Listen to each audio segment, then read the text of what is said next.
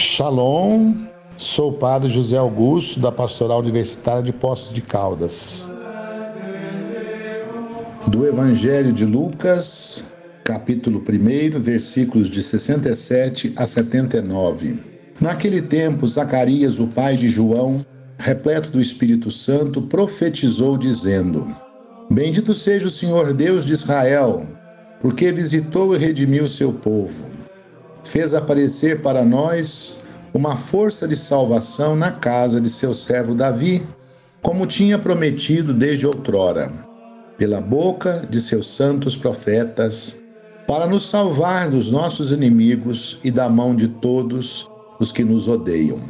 Ele usou de misericórdia para com os nossos pais, recordando-se de sua santa aliança e do juramento que fez a nosso pai Abraão para conceder-nos que, sem temor e libertos das mãos dos inimigos, nós o sirvamos com santidade e justiça em Sua presença todos os nossos dias. E tu, menino, serás chamado profeta do Altíssimo, pois irás adiante do Senhor para preparar-lhe os caminhos, anunciando ao seu povo a salvação pelo perdão de seus pecados graças à misericordiosa compaixão do nosso Deus. O sol que nasce do alto nos visitará para iluminar os que jazem nas trevas e nas sombras da morte e dirigir nossos passos no caminho da paz. Minhas irmãs e meus irmãos, esse texto é muito conhecido. Todas as comunidades, pelo menos os religiosos, padres, irmãos, consagrados, irmãs, Todos os dias pela manhã nós recitamos o chamado Benedictus. Bendito seja o Senhor Deus de Israel. Esse texto nos coloca dentro deste centro nevrálgico que é o Natal do Senhor, o mistério da encarnação. Não há compaixão maior, não há generosidade maior do que ser presença, ser presente. Deus é presença em nossa vida, é um presente.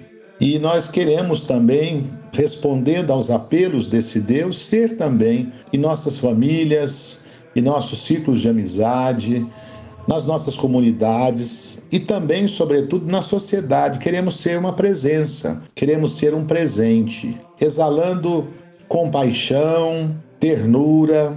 Nos dias de hoje, sobretudo, exalando paciência, muita paciência, tolerância, para que as pessoas, através do nosso testemunho, percebam o quanto Deus é bom.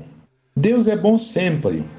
Mesmo que nós não fizéssemos nada, ele continuaria sendo bom. Eu sempre gosto de dizer que os nossos gestos ajudam a visibilizar, ajudam a tornar uma imagem, se quisermos, uma escultura desse amor que é para sempre, dessa compaixão que é para sempre.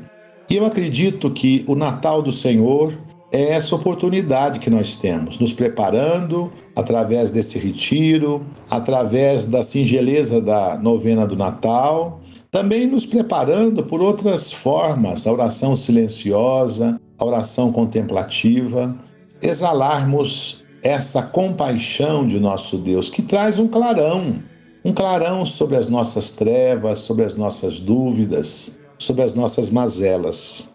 Como é bom, irmãos e irmãs, contemplarmos a fragilidade do presépio. Eu diria, como é bom contemplarmos a força que brota da fraqueza. Como é bom contemplarmos e acreditarmos nessa força transformadora que nasce da gruta de Belém, esse Deus que não se deixa vencer em sua generosidade e compaixão. Oxalá nós possamos nos presentear com essa dádiva e reabastecendo os nossos corações, os nossos íntimos mais profundos, que nós possamos também exalar o bom odor de quem experimenta essa bondade, essa compaixão de nosso Deus. Que assim seja. Amém.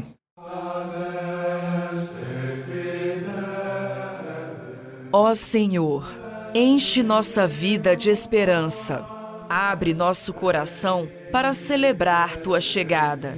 Que possamos acolher o mistério que vai chegar nos próximos dias. Que celebremos um novo começo. Sejamos guiados pelos sinais que tua presença nos traz. que possamos ir ao encontro das pessoas de uma maneira diferente e levar o amor que tudo renova em nós, com ternura e paz. Amém.